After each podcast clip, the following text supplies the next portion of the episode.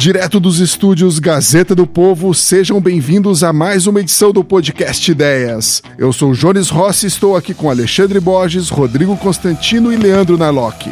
Neste programa vamos tratar de um caso que chamou bastante atenção na semana que passou.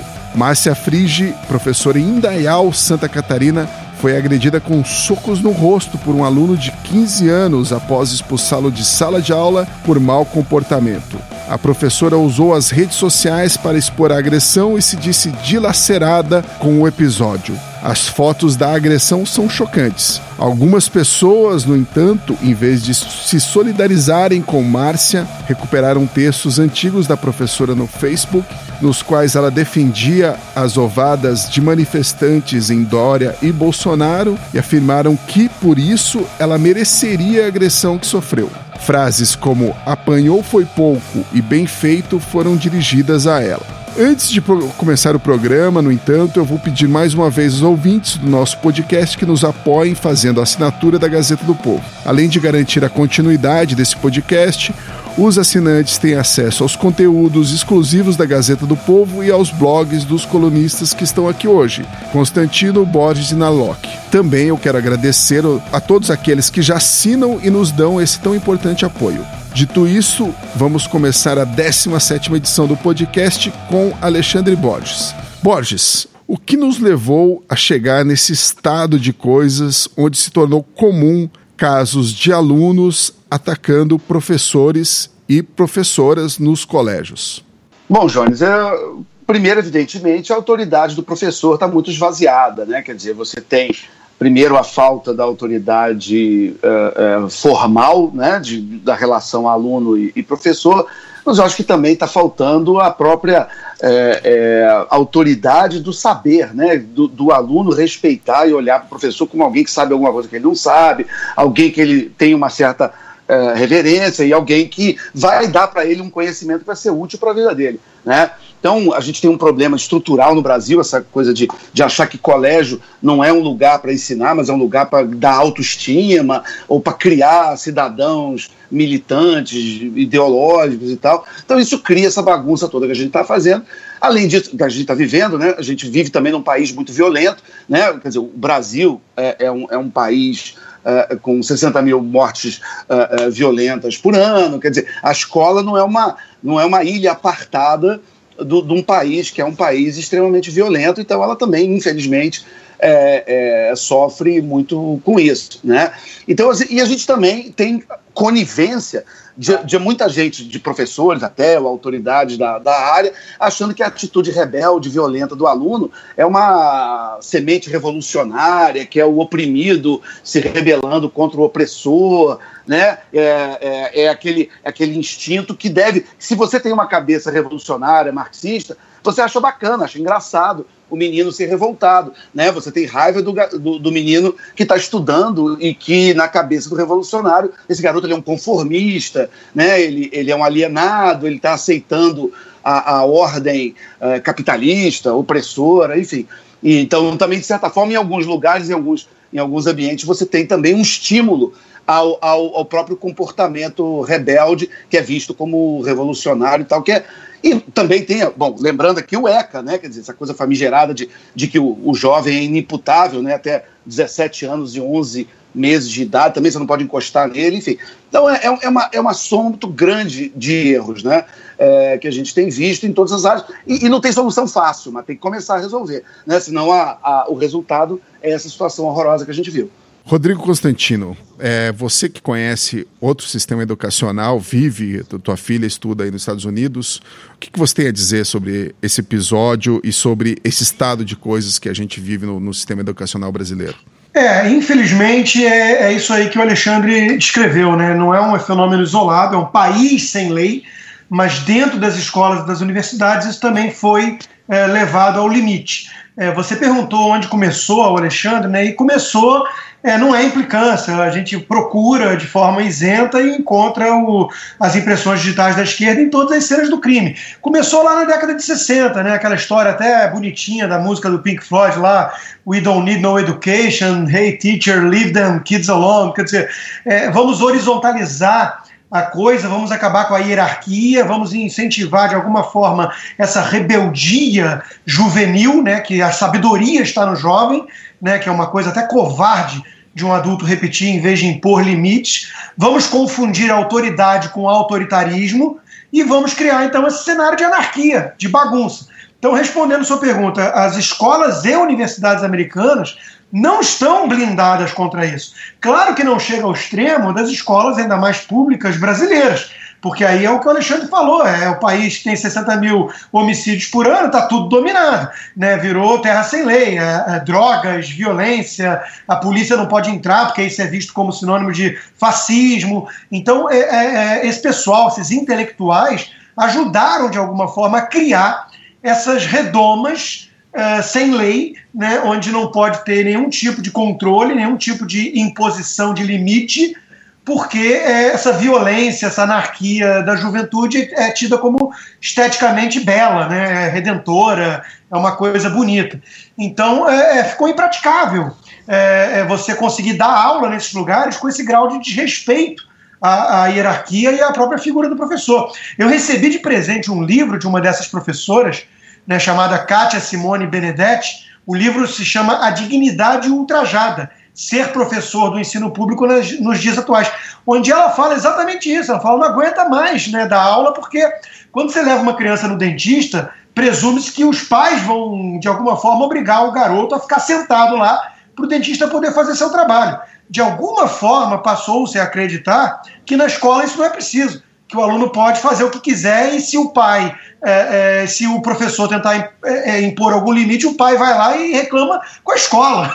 Quer dizer, é, criaram pequenos revolucionários, né? com essa mentalidade aí também do Paulo Freire que não ajuda, né, de levar a luta de classe marxista para dentro de sala de aula, o oprimido e o opressor, e com isso você conseguiu de alguma forma esgarçar totalmente é, qualquer tipo de, de, de limite, de, de controle que o professor pudesse é, impor ali aos alunos para poder dar aula, para poder transmitir o conhecimento objetivo, que é a função de uma escola. Em, em vez disso, fica lá conscientizando uh, os alunos, né, criando papagaios de, de slogans marxistas, né, doutrinando.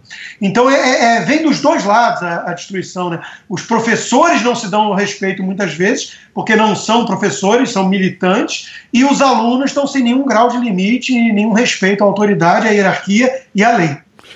Na Locke, você viu que tudo começou com uma coisa muito banal, né? O, a, a professora pediu para que o aluno colocasse o livro Sim. sobre a mesa e ele se recusou e ela mandou ele para a diretoria. É, isso não deveria é, ser um motivo é. de, de briga, de agressão. É, de, enfim, a professora não deveria apanhar por isso, aliás, por nenhum motivo. Na sala de aula é a autoridade máxima. Na sua visão, o que, que pode ter acontecido estruturalmente para que tenha chegado a esse estado ali na, dentro da, da, da, da sala de aula? Uhum. Bom, vamos lá. É, com essa tua pergunta, eu lembrei do Nelson Rodrigues, que perguntava, ele via muitos programas de TV com as pessoas falando sobre os jovens, sobre a sociedade atual, sobre o problema é o jovem da sociedade atual, e ele ficava com vontade de gritar dizendo: o problema é o homem, o problema é o ser humano em si. É, será que é mesmo tão social assim quanto a gente imagina?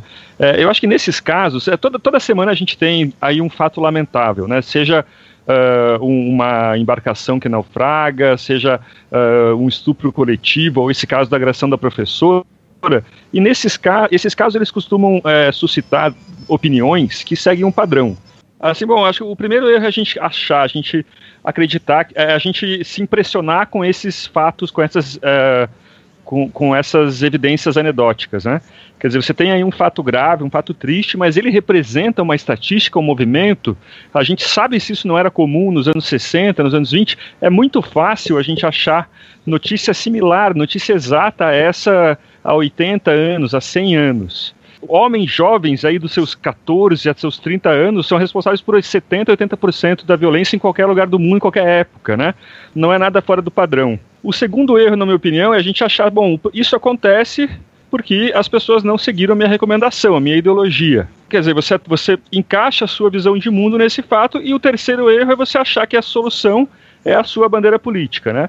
Então, a própria professora no post do Facebook dela, ela, ela dá essa, ela, ela já mostra esse, esse padrão. Né? Ela fala que ela, ela, ela é ultramente de esquerda, fala que fala que o, nós fomos abandonados pelos governos e tal. É, ou seja, a culpa para ela é o neoliberalismo. Uh, eu concordo com muito que o Borges e o Constantino falaram sobre o Paulo Freire. De fato, ele não ajuda. Mas como é que a gente vai saber se isso aconteceu por causa dele mesmo. Não, eu não faço a mínima ideia. Você falou do. Uma coisa importante que você falou, que ela é, coloca a culpa no, no, no neoliberalismo, justamente por, por, por causa de algumas declarações que ela fez nas redes sociais. Essas mesmas declarações foram usadas por. É, declarações até que ela fez, por exemplo, nas quais ela defendia a ovada no Bolsonaro, né, que, eu, que eu expliquei no começo do programa, né, a ovada no, no, no Dória. M muita gente usou essas declarações para defender, justificar a agressão que ela sofreu. Isso daí não é é, até ó, teve gente que escreveu sobre isso, não é parte da direita emulando os mesmos defeitos da esquerda, como defesa da agressão em nome da ideologia. O, o, o, Lobão esteve aqui em Curitiba, eu entrevistei ele, e ele, ele criticou é, ele criticou justamente isso daí. Borges, é, gostaria de ouvir a tua opinião sobre isso. Você acha que esse não é um papel muito, é, muito baixo de, parte da direita fazer, é, justificando a agressão porque ela seguia uma outra ideologia? Ô, Jones, eu, eu acho que até já andei apanhando um pouquinho em rede social, porque eu tomei uma, uma atitude realmente criticar, entendeu? De eu achar, eu tenho uma postura, não, não, não quero achar que eu vou é, ter a concordância de todo mundo, é minha opinião, é, mas eu tento me alinhar nesse sentido à crítica que o Edmund Burke fez à, à Revolução Francesa, que eu acho que serve, que é um, é um texto eterno e serve de um balizador moral interessante. Né? Ele, ele publicou aquele, eh, o, o, as reflexões sobre a Revolução em 1790, quer dizer, dois, três anos antes de começar o terror jacobino, mas ele já sacou que aquilo ali não ia terminar bem, ia, ia é, é, ter um problema muito sério. Por quê? Porque ele começou a achar que ele, o que ele estava vendo ali na França, coisa das mortes, da guilhotina, daquela bagunça toda, é que as pessoas estavam ficando desumanizadas, as pessoas estavam deixando de perder o que ele imaginava que era um substrato geral da, da natureza humana, que é, por exemplo, você ter uma aversão natural à injustiça, crueldade, violência. Né? Então ele achava isso aqui não vai terminar bem.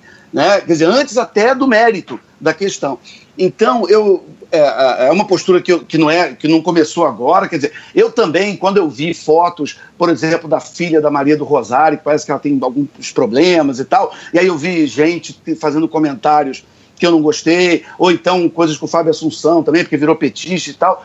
É, é, eu entendo a, a, coisa da luta política e tal, e agora nesse caso específico, mas eu acho que isso também tem um lado, aí meu lado burkiano, vê um pouco da desumanização do, do tecido social. E eu acho que aí não termina bem entendeu? Então eu acho que a gente tem que combater ideologia, tem que combater esquerda. Essa professora especificamente parece não ser uma, uma, uma pessoa que qualquer um de nós chamaria para jantar e conversar, parece uma pessoa que não devia nem estar tá dando aula pelo jeito, de tão militante, tão radical. E eu acho que tem maneiras uh, de, de fazer uh, cobranças sociais e profissionais nas opções ideológicas dela. Agora, no momento que a gente começa a achar engraçadinho é, que, ela, que ela apanhe de um marmanjo, que uma senhora de 51 anos tome soco na cara de um marmanjo, é, aí, é da mesma maneira que quando a gente diz que o, o, a imigração é, desenfreada na Europa pode dar em terrorismo, é, a gente pode achar engraçadinho que, que um cara exploda 20 crianças num show em Londres, em Manchester, né?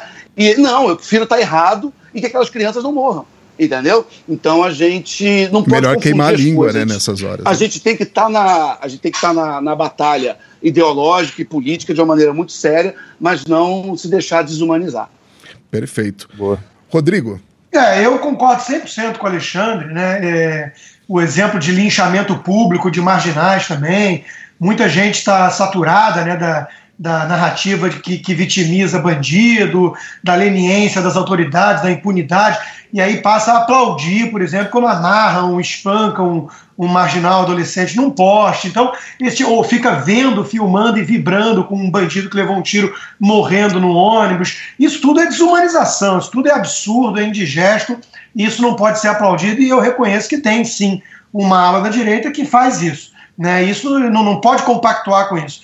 É, mas é, feita essa ressalva, eu separo as coisas, e aí eu acho importante, porque quando vem à tona quem é a professora e o perfil dela, não podemos também, é, por conta de, de não sermos confundidos, ou não, não desejarmos sermos confundidos com essa ala da direita meio tosca, né, deixar de falar de quem veio à tona e qual é o perfil dessa mulher.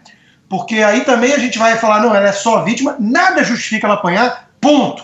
Dito isso, vamos falar só de do, do que, que ela estava defendendo, porque é importante deixar a mensagem de que esse tipo de professora, esse perfil de gente, está de alguma forma plantando o vento que está depois colhendo tempestade. É só isso que eu acho importante chamar a atenção. Não foi só a questão do, da ovada que ela defendeu.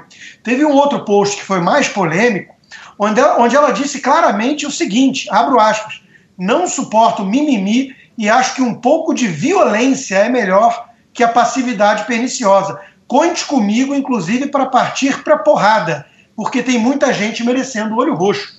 Olha, ela está incitando a violência, ela é uma professora. É, é, ela foi isso, isso, isso foi depois, Constantino? Depois Não, do caso? Foi antes. Aí ela foi ser entrevistada na Rádio Gaúcho e Sim. durante a entrevista, o jornalista, o entrevistador, trouxe à tona isso, essa postagem. Ela interrompeu a entrevista, chamou o entrevistador de nazista e foi embora, desligou, falou que não ia mais continuar fazendo parte dessa encenação é, é, fascista e continuou depois defendendo a agressão contra os políticos de direita. Então, eu acho importante usar o caso só para mostrar até onde vai a ideologia da extrema esquerda que justifica a agressão, a violência contra os adversários, tratados como fascistas, porque vem da esquerda. Essa violência é redentora. É isso que está por trás da eh, negligência da mídia e de muitos intelectuais para com MST, CUT, PT, Black Blocs, nos Estados Unidos aqui, uh, o Black Lives Matter, o, o, Antifa, que é o grupo que se diz antifascista e é fascista.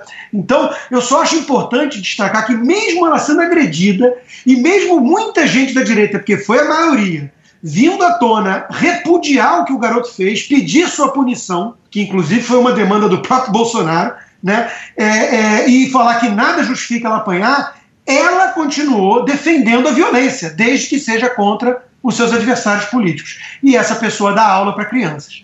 Então isso é inaceitável. É, as duas coisas são inaceitáveis, não é a questão do mais. Ah, ela apanhou, mais ela defende. Não, não é isso. Ela apanhou, ponto ponto de exclamação. O moleque tem que ser punido, vamos rever o ECA, vamos falar da, do, do, absurdo que está a falta de respeito e limite e lei dentro das escolas e tudo mais. Agora, vamos falar também, porque veio à tona, né, dado que foi quem foi a, a, o alvo dessa vez, vamos falar do que, que esse pessoal está repetindo por aí, né, em sala de aula e nas redes sociais. Os professores do, do Brasil estão justificando agressão e violência se for contra o alvo certo é, é inaceitável e inadmissível. Então, os dois assuntos têm que andar em paralelo, só isso. Eu, eu acho que quem está celebrando, festejando a agressão, porque ela, de alguma forma, é, também incita violência, está igualmente errado. igualmente errado. Né? Tá exatamente a sua pergunta, Jorge. Está emulando um comportamento que a gente repudia na esquerda. E nós temos que defender princípios, não importa de qual lado vem. Agora, isso não nos impede de debater o que está acontecendo com as escolas, o ensino brasileiro, com base em professores exatamente com esse perfil. Então, é, é são dois assuntos igualmente importantes que a gente tem que falar aqui, né? porque é, é, saiu de controle saiu de controle por conta de intelectuais e professores como essa mulher, que dessa vez foi a vítima. Conclusão: é inaceitável ela ela apanhar, é inaceitável que ela use a sala de aula para propagar esse tipo de ideologia. Na Loki, você também criticou a, a fala dela na, das redes sociais. É, o que, que você é, acrescentaria ao que já foi dito? Não, é, é, acho que o Constantino é, definiu muito bem. É, é impressionante a, a, intolerância da professora, né? Quer dizer, é, ela a, ali um pequeno emparedamento do, do, jornalista da Rádio Gaúcha e ela já, ela já, já, já encerrou o debate na hora e não quis debater. Será que é porque ela está transtornada com o caso? Talvez até daria a entender, mas me parece que não. Me parece que é um comportamento já, já antigo da professora, né? De não gostar de é, debate. Como? De não gostar do debate, de não estar tá aberta a ideias. Isso, de, de utilizar a, a sala como como um ambiente de pregação. É, eu, eu, queria me adiantar, e o Constantino falou muito bem dessa violência, é, e eu queria só citar um trecho do Paulo Freire, que acho que já puxando aí para o próximo bloco. O Paulo Freire, no Pedagogia do Oprimido, ele fala uma coisa que, que, quer dizer, ele justifica diversas vezes a violência revolucionária, como a professora mesmo falou, né, ela chamou de, de revolução a ovada do, no Bolsonaro. Ele diz. Uh, é, a revolução implica em três P's: palavra, povo e pólvora. E fala o seguinte: é, inauguram a violência os que oprimem, os que exploram, os que não se reconhecem nos outros, e não os oprimidos, os explorados, os que não são reconhecidos pelos que o, o, os oprimem como outro. Na verdade, por mais paradoxal que possa parecer, na resposta dos oprimidos à violência dos opressores é que vamos encontrar um gesto de amor. Ah, vá ver se eu estou na esquina, né? Como assim? Quer dizer, ele está ele tá relativizando a violência de uma forma picareta. E, e, é isso que a gente tem na escola hoje, né? E então... não é à toa que o Paulo Freire defendia os maiores tiranos do mundo, né? É, é, quer dizer, essa coisa, essa, essa, discurso, essa justificativa de que o oprimido pode reagir porque isso é reparação, isso é justiça, é que está por trás de toda essa violência fascista de esquerda que estamos vendo hoje. Então eu posso Sim. começar com, com você, Narlock, já que você tocou no assunto do Paulo Freire. Qual, qual que seria o papel do Paulo Freire na, na, nessa situação precária da educação brasileira? É, precária, eu digo até em termos é, educacionais, também em termos morais? Bom, vamos lá. É, bom, me parece que o, o Paulo Freire, o, o a, a, grande contribuição dele é que o, o, as, os oprimidos podem aprender com si próprios. Né? O professor ele não é mais alguém que, é, como ele chama a teoria econômica da educação, que deposita conhecimentos na cabeça dos alunos, mas sim é um facilitador uh, do, do conhecimento.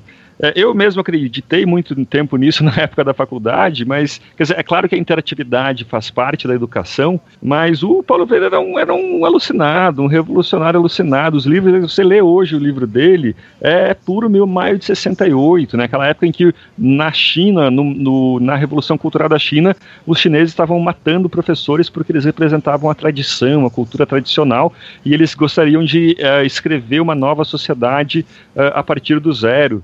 Uh, então, quer dizer, é, é, completamente sem noção o que o Paulo Freire produziu e o, o resultado dele hoje em dia, né? O, no Pedagogia da Autonomia de 96, vejam que não é mais 68, é 96, o Paulo Freire diz o seguinte: uma das questões centrais que temos que lidar é com a promoção de posturas rebeldes em posturas revolucionárias que nos engacham no processo radical, radical de transformação do mundo. A rebeldia é indispensável, é a deflagração da justa ira, mas não é suficiente. Uh, é preciso também uma vontade radical e crítica e revolucionária. Quer dizer, é, é, parece que inspirou muito o garoto que, que agrediu a professora. Rodrigo. É, eu concordo 100%. Eu diria o seguinte: é muito justo o comunista Paulo Freire ser o patrono da nossa educação brasileira. Né? É merecido esse título porque a educação brasileira é uma vergonha internacional. Né? Olha o PISA, olha tudo isso, é um lixo, é uma máquina de doutrinação ideológica e tem uh, as impressões digitais, o DNA do Paulo Freire em todas as cenas do crime. Eu até li essa semana, por conta desse episódio aí, o, um texto do Reinaldo Azevedo, meio que inocentando o Paulo Freire para atacar a direita chucra, que passou a ser a maior obsessão dele, é, e eu acho que é absurdo inocentá-lo e, e, e, tirar a responsabilidade dele. Ele tem tudo a ver com isso, sim. É, eu, meu livro com o, o Najib, que a gente está preparando para ser lançado no primeiro trimestre do ano que vem, pela Record, né, sobre a escola sem partido, sobre a doutrinação e tudo, tem um capítulo enorme sobre Paulo Freire, Paulo Freire no banco dos réus é, porque ele está por trás disso, ele levou essa baderna, esse ambiente revolucionário, essa horizontalização irresponsável, quebra de hierarquias e, e respeito e protocolo. Ele levou tudo isso para a sala de aula. A visão de que o, o professor tem tanto a aprender com o pobre ignorante como o pobre ignorante com o professor. Tudo isso vem de Paulo Freire, sim. Né? Uma coisa ultrapassada, demodê, mas estava lá e, e, é usado até hoje. Aí tem engraçado, tem a turma que tenta justificar, que fala Paulo Freire nunca foi aplicado, ele não pode ser culpado pela, é, pelo fracasso, pelo fiasco da educação brasileira. Isso é exatamente o deturpar ao Marx que os marxistas usam. O socialismo nunca existiu, que eles repetem. Quer dizer, a cada experimento fracassado, eles vão poupar os mentores desses é, pensamentos todos fracassados. Não dá, né? É, a, a, a, época do Paulo Freire, que a gente pode falar, ah, tá olhando com benefício do retrospecto, então tá. A época que ele escrevia, você pode pegar os textos do Dom Lourenço Almeida Braga, o reitor do Prado. Colégio São Bento, Prado, desculpa. Você pode pegar o, o Dom uh, Lourenço de Almeida Prado, que era o reitor do, do São Bento, um prestigiado colégio, estava sempre no topo ali dos rankings nacionais, e ele escrevia vários textos, vários ensaios, metendo pau na visão de mundo da esquerda em geral e de Paulo Freire em particular, falando exatamente isso, que eles estavam destruindo a educação, o ensino, em nome dessa ideologia, em nome dessa conscientização e, e tudo isso que eles estavam levando para dentro de sala de aula.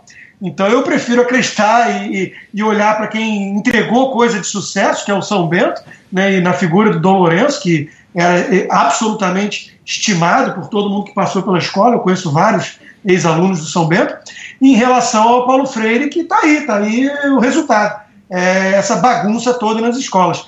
E eu só não entro numa de, ah, eu não sei se há 80 anos podia ser assim ou não. É óbvio que tem uma tendência de piora, na minha opinião, está visível. Basta ver as escolas no Brasil que se militarizaram para ver como houve um salto de, de qualidade. Ah, então a, a solução é voltar para a mão palmatória, bater nos alunos e ter uma fila organizada cantando o hino nacional. Não, a gente não precisa concluir isso para entender o problema e falar assim, ó, o modelo atual falhou.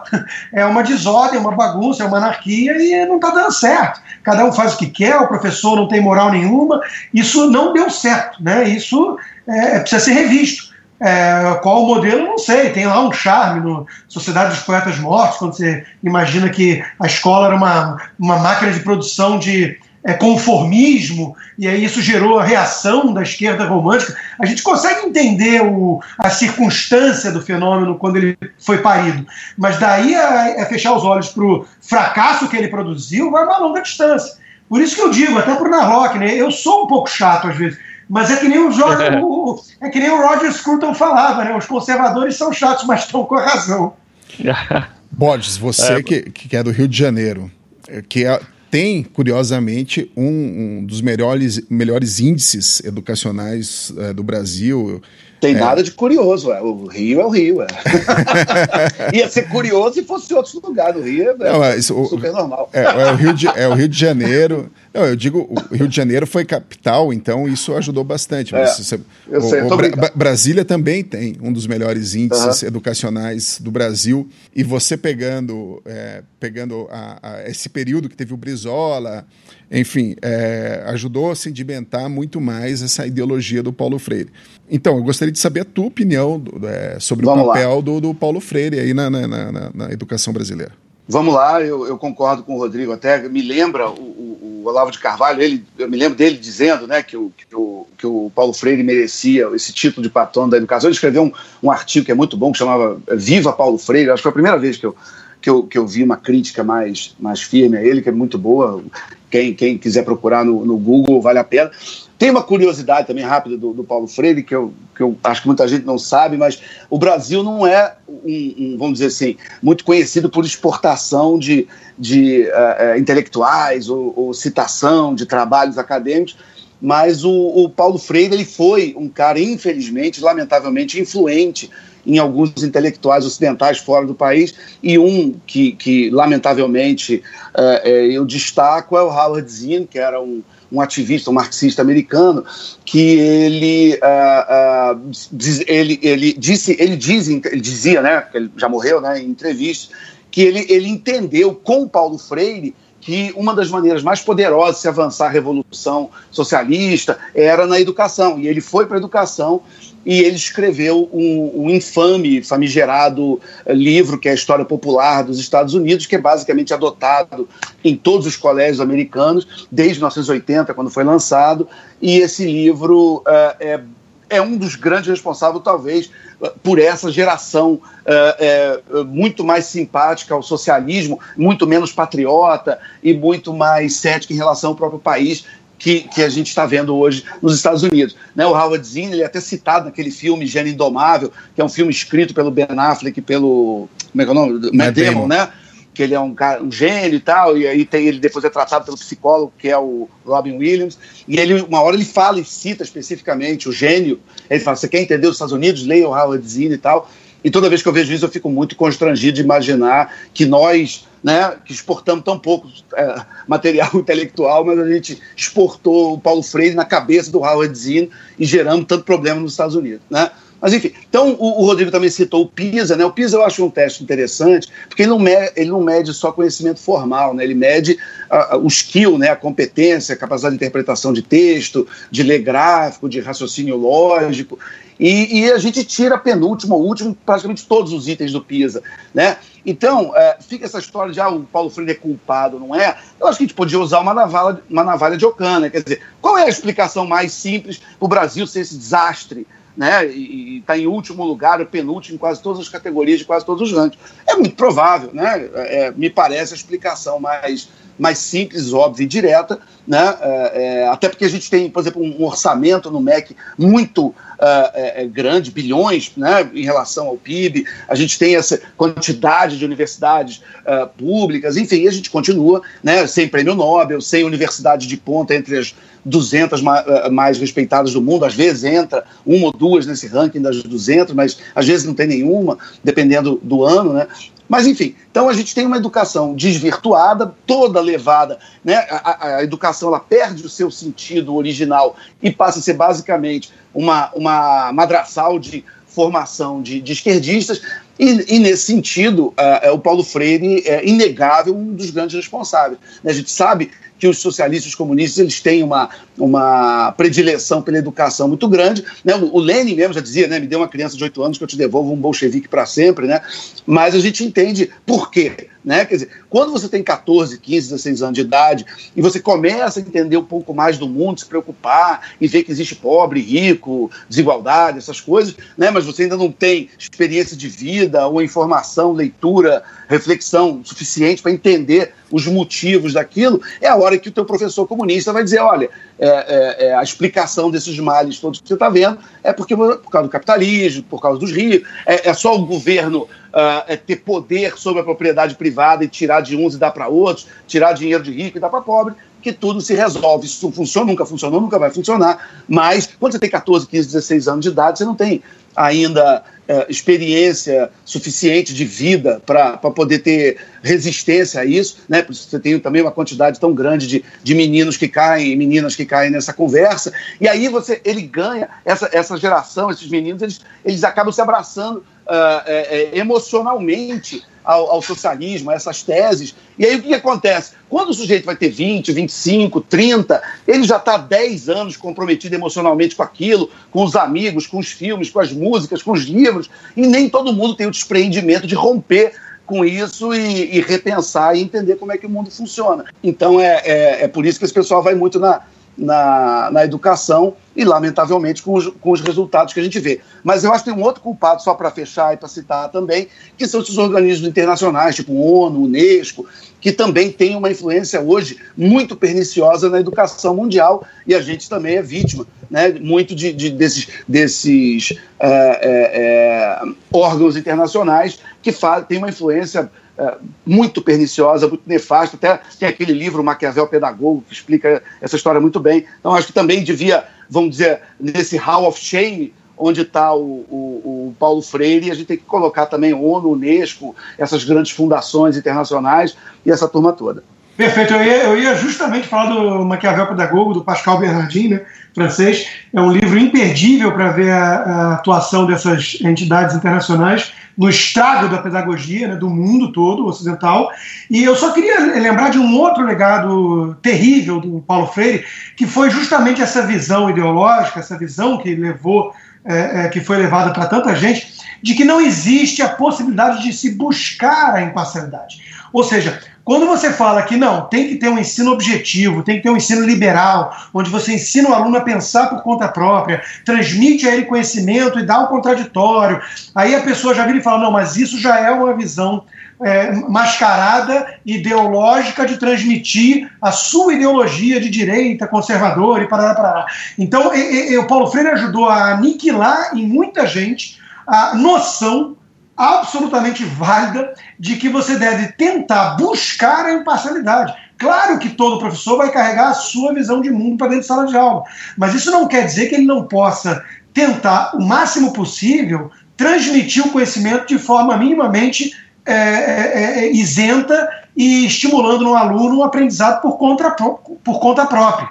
E, e, o Paulo Freire matou isso nas pessoas. Você conversa com um típico discípulo de Paulo Freire, ele vai reclamar: você está querendo vir com esse discursinho de escola sem partido, ou de isenção, ou de imparcialidade, no fundo, para vender a sua visão de mundo, a sua ideologia disfarçada de direita, que é parte desse sistema opressor e tarará, tarará. Então, isso foi muito nefasto para o mundo e para o Brasil em especial. É, é que também a gente tem que botar, infelizmente, nessa conta também muito dos pais, das, das famílias, que também não estão necessariamente cobrando a escola da maneira que deveriam. Né? Então, teve a, a, Veja publicou, já tem quase 10 anos, mas é, é, importante que se cite uma pesquisa feita com aquele instituto, com o CNT, Censos, né, sobre a educação brasileira, e um dado que, que é muito preocupante dessa pesquisa, que apareceu, é que 89% dos pais com filhos em escolas particulares, é importante para não parecer que isso é, é de escola pública e tal, 89% dos pais que têm filhos em escolas particulares no Brasil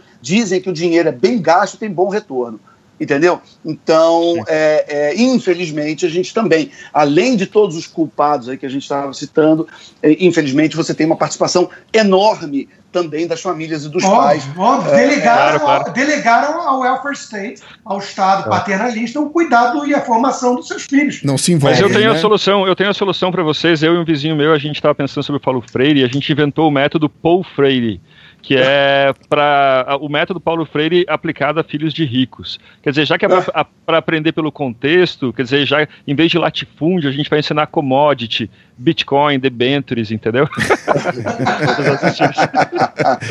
é muito bom. É o Ron Paul Freire. É por aí. Muito bom.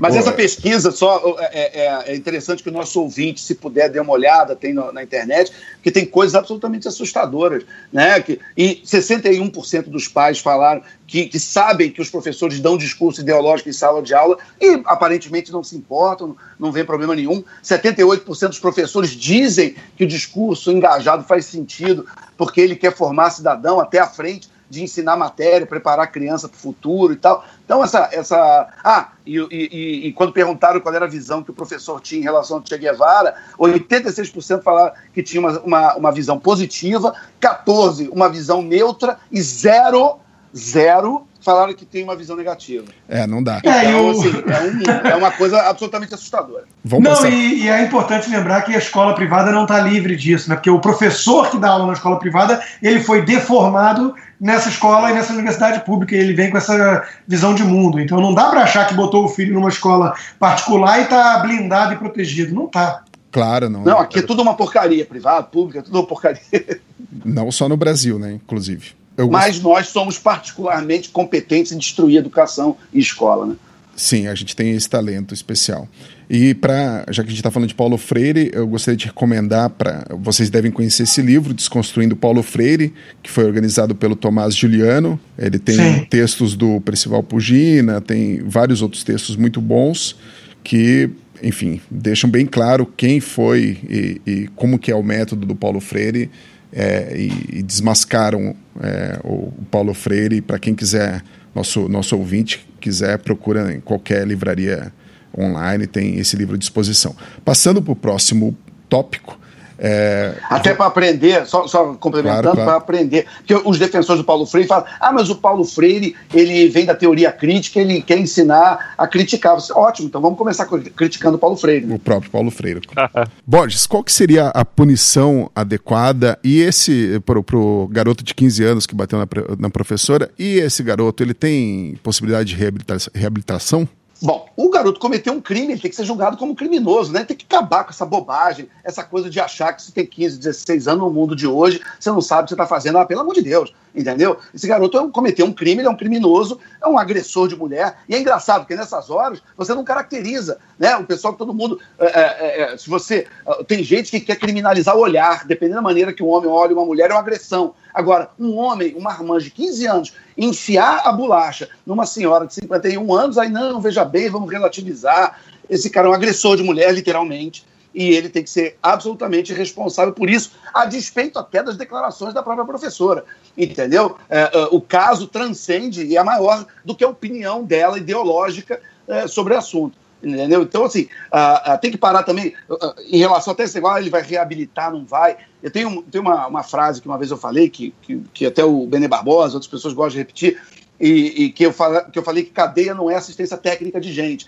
Mas assim, é porque tem essa visão de achar que, que, que, você, que as pessoas são robôs programados. Então, se você está cometendo um crime, não é culpa sua, é porque a sociedade te programou mal, é, é, escreveu errado o seu código. Então você vai ali um tempinho para assistência técnica, né? Você vai ser consertado e, e o robozinho vai voltar para a sociedade consertado. Não é nada disso. Cadeia para tirar criminoso da convivência social. É, é, primeiro, para tornar o crime algo é, é, é, que gere um desconforto para o criminoso e que aquilo desestimule, né? Se ele achar que ele vai pegar uma cadeia pelo que ele fizer, ele vai ser. Ele tente pensar pelo menos duas vezes antes de cometer um crime e depois também evitar que ele cometa novos crimes. A função da cadeia é isso. Então esqueçam Foucault, esqueçam essa bobajada toda pós-modernista, entendeu? É, é, é, se o, o, o, criminoso sair da cadeia é, é, reabilitado, né, seja lá o que isso signifique, tudo bem, que ótimo, que bom, entendeu? Mas a função da segurança pública, do sistema penal é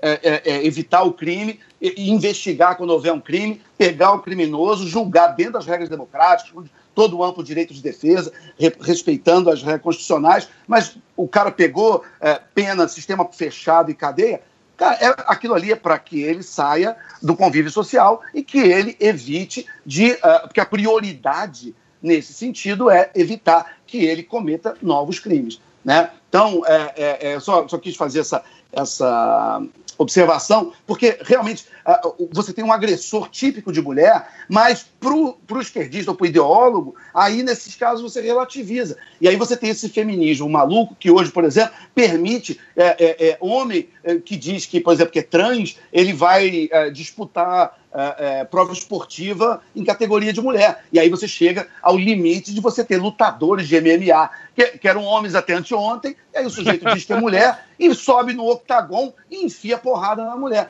Então, Chegaremos o, o nesse programa.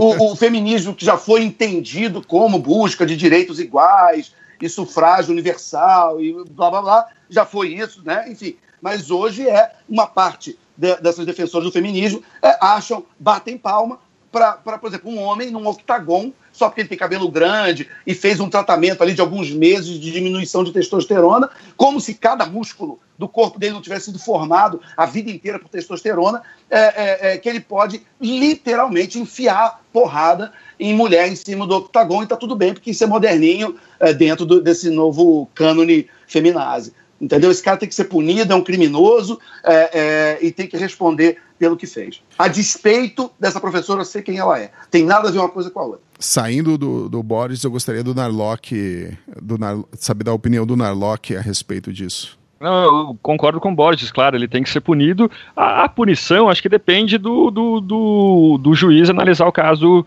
com detalhe, né? Quer dizer, é um agressor costumaz da escola, é, foi um guri que nunca agrediu ninguém e ali movido pela emoção é, se descontrolou e agrediu o professor, acho que de qualquer jeito ele tem que ficar algum tempo em regime fechado. Emoção, né? Uh... A, professora manda colocar o livro sobre a mesa, dá, um, dá uma raiva, né?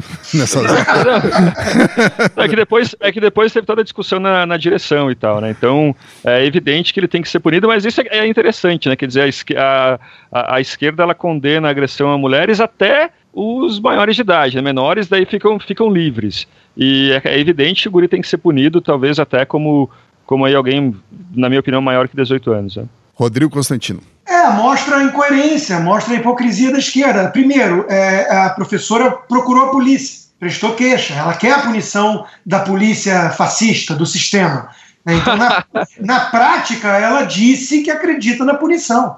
É, a, circularam memes nas redes sociais perguntando a Maria do Rosário o que, que ela ia defender: o garoto menor de idade que é vítima da sociedade ou a mulher, né? mostrando justamente quando entra em conflito essas bandeiras é, é, da esquerda. é, para proteger as minorias, digamos assim, né? É a mulher ou é o adolescente que é vítima da sociedade? E aí como é que fica? Né? Então é óbvio que tem que punir de uma forma e que não objetiva. resta só Rodrigo não resta dúvida a gente que nesse caso né não, não, não há dúvida para gente né a mulher tem que ser sempre protegida né Óbvio, qualquer um, ô, ô Jones, eu digo o seguinte, né? É, a lei de feminicídio, a lei Maria da Penha, eu sempre achei tudo isso muito estranho. Eu entendo até querer lançar luz sobre o problema, mas vem cá, é, um, o caso que suscitou a lei da Maria da Penha foi um marido que atirou na mulher. Atirar em alguém já não é crime? Se eu atirar em qualquer pessoa do nada já não é crime. Então, esse garoto bateu, ah, mas é uma professora, não importa. Ele espancou uma pessoa. É óbvio que isso é punível e acabou, fim de papo. O ato tem que ser punido. Claro, o juiz vai julgar os, os atenuantes ou agravantes, como o Narlock colocou, é a circunstância. Mas o fato tem que ser punido. Não importa a ideologia, não importa a vítima, a cor da vítima, o gênero da vítima e o que ela pensa o moleque não pode agredir e deixar a pessoa hospitalizada porque discordou dela. Ponto final. E, e, a função primária da lei é isso aí que o, que o Borges colocou. É, primeiro, punir pra, é, como fator de dissuasão para novos crimes. Segundo, afastar da sociedade. Se porventura tiver alguma chance de ressocialização, beleza, isso é como a gente brinca, um plus a mais. Mas não é esse o intuito da lei reprogramar e ressocializar marginais. É punir, afastar do convívio social e dissuadir novos crimes. Então o garoto espancou, ah, mas ele é pobrezinho, ah, mas ele é coitado, mas ele mora no morro, mas a mãe dele era alcoólatra, mas o pai era sei lá o quê. Não importa, meu camarada. Você não pode espancar uma mulher. Ah, mas a mulher era socialista, mas a mulher clamava por violência, não sei o quê. Aí vem o argumento da direita tosca. Não importa também, meu camarada ela foi espancada e ponto final. Então, está faltando um pouco mais de objetividade na análise. Né? É, ninguém pode espancar ninguém porque não gosta da pessoa pelo motivo que for. E ponto, entendeu? Não precisa de lei específica, ad hoc, tailor-made, feita sob medida para minorias. Não, não, não pode espancar homossexuais. Não, não pode espancar ninguém. Não pode espancar o heterossexual cristão também. Então, pode ferir o, o PNA. É, exatamente. Eu, eu, não entendo muito bem esse, esse excesso de, de é, sensibilidades a essas minorias, porque isso gera justamente esses conflitos hipócritas né? Agora deu, deu bug, deu tilt na esquerda. Deu tilt. Deu, deu tilt. tilt. Vai defender a, a, mulher ou vai defender o menor de idade, o de menor, que o ECA protege, como o Alexandre lembrou bem. Né? Os inimputáveis que o Roberto Campos já falava. Então, chega disso. É, nos Estados Unidos é o crime julgado de forma um pouco mais objetiva. O garoto matou uma pessoa inocente, ele vai ser punido como um adulto, não tem essa. E, e a maior prova da incoerência da esquerda é que esse galalau na hora de votar, ele é, é, ele é tido como responsável. 16 anos ele já pode escolher o, o governante da nação. Ele só é, ele só volta a ser criancinha é, quando ele vai lá e mata uma pessoa, estupra, como foi o caso daquele champinha lá que gerou a revolta toda em relação até mesmo à deputada Maria do Rosário. Né? Então, vamos parar com, com, esse mimimi e vamos falar o seguinte: no, do, do, dos dois lados. Não importa que ela fosse uma comunista idiota. Tudo indica que ela é exatamente isso. E não importa que o garoto é de menor e pobre. Isso também não vem ao caso. Ele espancou uma pessoa sem motivo é, é, que, que, justifique isso, não foi legítima defesa, não foi é, reação a um assalto, a um assassinato. Ele espancou uma pessoa por discordar de, de coisas que ela, é, é, como professora dele, tinha direito de colocar para ele. E isso é crime e tem que ser punido. Ponto final. Foi algo banal até. Bom para o nosso ouvinte que a gente viu aqui hoje que tem material para uns dois programas, além sobre o ECA, sobre ideologia de gênero, e com certeza pode ficar sabendo, fique tranquilo você aqui, aí que está nos ouvindo, que a gente vai com certeza abordar esses assuntos mais para frente. Então eu agradeço ao Constantino, ao Narlock, ao Borges que participaram hoje e até a próxima semana com mais um podcast Ideias. Muito obrigado a todos, um abraço, tchau, tchau.